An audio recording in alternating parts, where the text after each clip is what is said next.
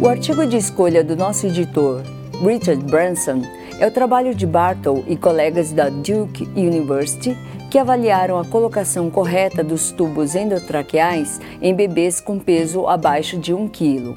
Em uma revisão retrospectiva, os autores compararam duas fórmulas baseadas no peso para a posição apropriada do tubo endotraqueal. A posição do tubo endotraqueal apropriada foi definida como a ponta do tubo abaixo da entrada torácica e acima da carina, aproximadamente na segunda ou terceira vértebra torácica na radiografia torácica. Ambas as fórmulas tinham sensibilidade relativamente baixa para prever a profundidade do tubo endotraqueal. Os autores concluem que a radiografia torácica precoce para confirmação da colocação do tubo é essencial. Volsco escreve no seu editorial sobre o trabalho que há muitas potenciais limitações para o estudo devido ao design retrospectivo. Volsco também defende um método confiável para a confirmação da colocação do tubo endotraqueal em crianças e em estudo prospectivo para validar o método. Em outro estudo, a estubação não planejada é uma questão de segurança que apresenta resultados positivos e negativos. Muitos estudos descrevem a estubação não planejada bem-sucedida, sugerindo talvez que o paciente saiba melhor o momento de ser estubado.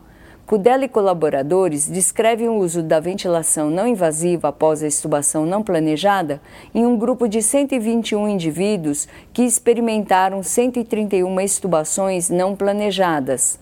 Cudella e colaboradores descobriram que o uso da ventilação não invasiva prolongou a reintubação, bem como a duração da ventilação e o tempo de permanência na UTI. A ventilação não invasiva de resgate não teve sucesso em quase dois terços dos casos. Nava e colegas relatam que este estudo confirma duas verdades importantes. A primeira é que a estubação intencional mais precoce possível é aconselhável, e, em segundo lugar, a reintubação imediata após a estubação não planejada quando associada à falência respiratória.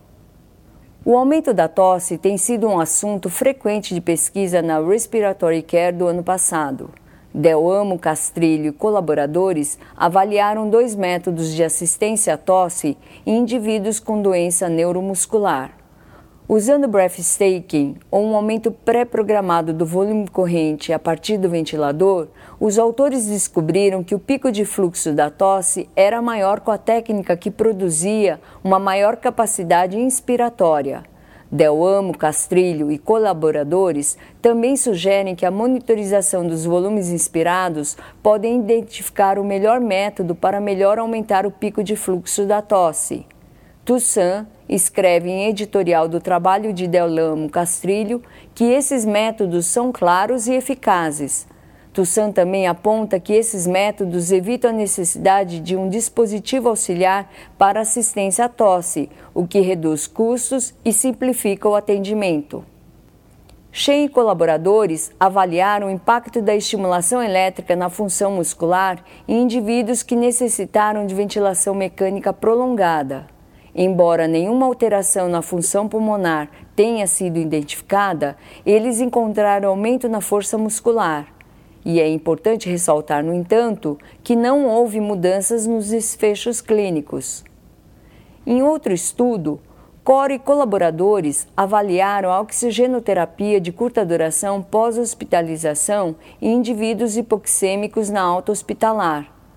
Usando uma auditoria retrospectiva ao longo de um período de cinco anos, Core colaboradores revisaram os dados demográficos, as comorbidades dos pacientes, os resultados de gasometria arterial e do teste da caminhada dos seis minutos, juntamente com a prescrição de oxigenoterapia.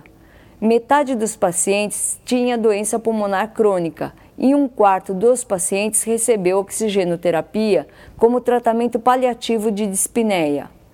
No segmento de um mês, praticamente a metade desses pacientes já não preenchia os critérios para oxigenoterapia domiciliar, e no segmento de um ano, apenas 56% dos pacientes sobreviveram. O uso da circulação por membrana extracorpórea para indicações não cardíacas aumentou exponencialmente nos últimos cinco anos.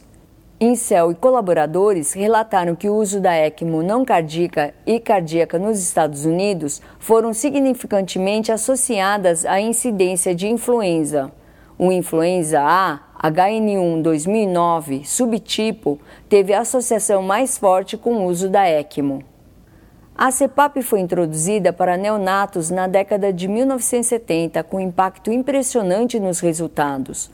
Dácios e colaboradores avaliaram níveis variáveis de CPAP na função muscular em crianças intubadas. Com CPAP de 4, 6 e 8 centímetros de água, houve diferenças significantes na eficiência da ventilação. Neste estudo, 6 centímetros de CPAP melhoraram a função acima de 4 centímetros de água, mas o aumento até 8 centímetros de água não proporcionou nenhum benefício. Outro estudo mostra que vários relatórios apresentam que pacientes falharam ao usar o dosador MDI adequadamente. Schmitz e colaboradores, em seu trabalho, usaram uma pesquisa de práticas de cuidadores primários pediátricos para definir os esforços educacionais do uso do dosador de MDI. Apenas 10% dos cuidadores relataram que os pacientes inspiravam durante a introdução do medicamento. As principais barreiras à educação sobre o uso do dosador MDI identificados no estudo foram o tempo e a falta de acesso à demonstração do uso do dosador MDI. Schmitz e colaboradores sugerem que a prática repetida do uso do dosador MDI para aprendizagem motora poderia promover o domínio das habilidades do cuidador com o dosador MDI. Core colaboradores avaliaram a dispneia aos esforços e a prescrição de oxigenoterapia domiciliar em um grupo de indivíduos com doença pulmonar intersticial. Sua revisão retrospectiva mostra que a dessaturação de esforço é comum em indivíduos com doença pulmonar intersticial. A redução da capacidade de exercício e a função pulmonar deficiente foram associadas à prescrição de oxigenoterapia domiciliar. Em outro estudo, Boyer e colegas avaliaram o uso de uma abordagem do teste de 10 horas para adaptar antibiótico terapia em pacientes com suspeita de pneumonia associada à ventilação mecânica. O objetivo desse teste à beira do leito é facilitar o escalonamento de antibiótico terapia para evitar resistência microbiana. Os autores encontraram boa concordância com o teste de 10 horas e os resultados laboratoriais tradicionais. Os autores, Boyer e colaboradores, especulam que o teste de suscetibilidade rápida pode levar a um ajuste precoce do tratamento antimicrobiano empírico na suspeita de pneumonia associada à ventilação mecânica. A tuberculose continua sendo uma doença comum em certas áreas do globo terrestre. O risco de infecções se espalha para os profissionais de saúde e pode se tornar uma preocupação atenuada por precauções universais. Em um estudo com 274 profissionais da saúde em três anos em Taiwan, CIE e seus colegas descobriram uma taxa muito baixa de infecção nesses trabalhadores. Os terapeutas respiratórios não apresentaram maior risco de infecção latente por tuberculose do que outros cuidadores em Taiwan, um país com incidência intermediária de tuberculose. Alcatani e colaboradores avaliaram o tabagismo entre os estudantes universitários. Em uma pesquisa com mais de 300 estudantes, eles descobriram que metade deles tentou fumar narguile e que mais da metade acredita que fumar narguile era menos perigoso do que fumar cigarro. É importante ressaltar com este estudo a má informação sobre os riscos e atitudes relacionadas à saúde em relação ao consumo de narguile. E finalmente, o estudo de Autorai e colegas forneceu uma revisão narrativa sobre o impacto dos cigarros eletrônicos nos pulmões, bem como em outros órgãos e sistemas.